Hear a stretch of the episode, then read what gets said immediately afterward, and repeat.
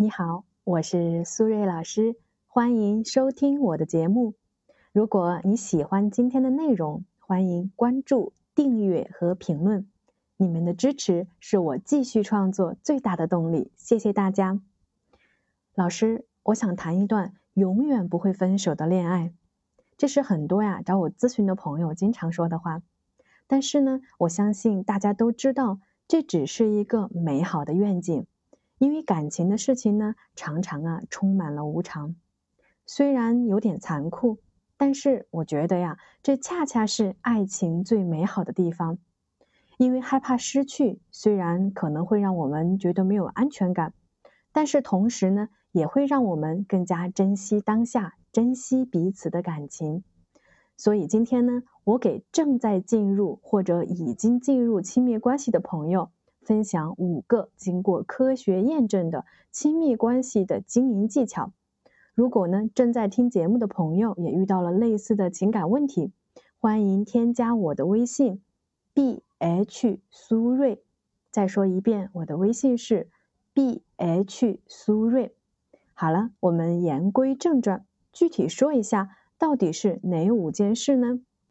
第一，参加新奇有趣、激动人心。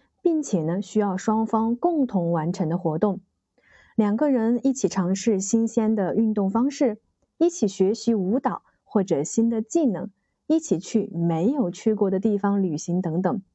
比如说，一起来制作家庭菜谱，可以选择对方最喜欢的一道菜，用一个笔记本来把平时做饭的时候拍的照片贴在本子上，然后把做菜的配方写在下面，这就是一本。独一无二的家庭小菜谱，每一页都充满了爱的回忆。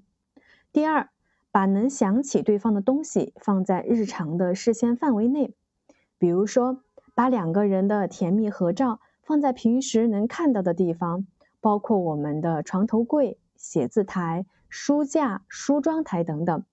还可以呢，把照片打印下来放在钱包里。平时呢，送礼物的时候也可以送一对的挂件。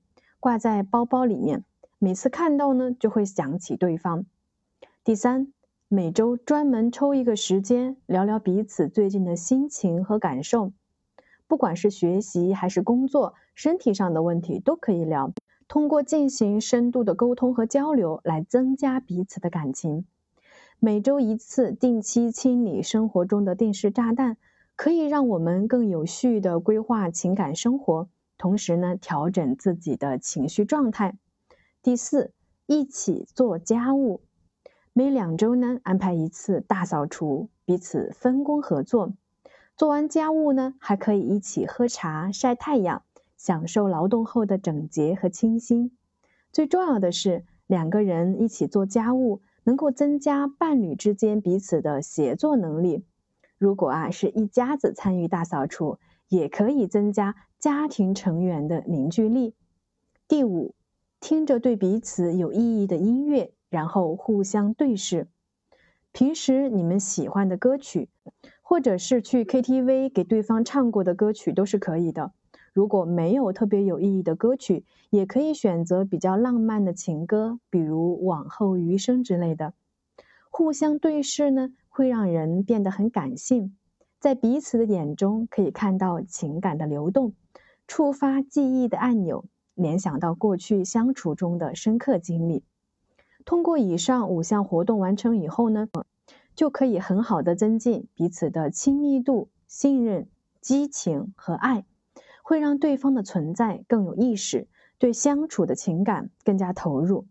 其实，无论是通过看照片、听音乐，还是互相的对视。都是可以帮助我们的关系更加的稳定，从而让我们增加亲密关系的稳定性和排他性，也能够帮助我们更好的抵御外界的诱惑。因为不管是恋爱阶段还是婚姻阶段，很多时候我们都会把对方的存在当做习以为常，把对方对自己的付出当做日常化。最后呢，我想说，爱情保鲜其实真的不难。唯一需要的是我们彼此都足够的在乎和用心，努力去经营这份爱，因为念念不忘必有回响。不忘初心，方得始终。好了，时间差不多了，我们今天的节目就先到这里了。感谢大家的收听，我们下期节目再见，拜拜。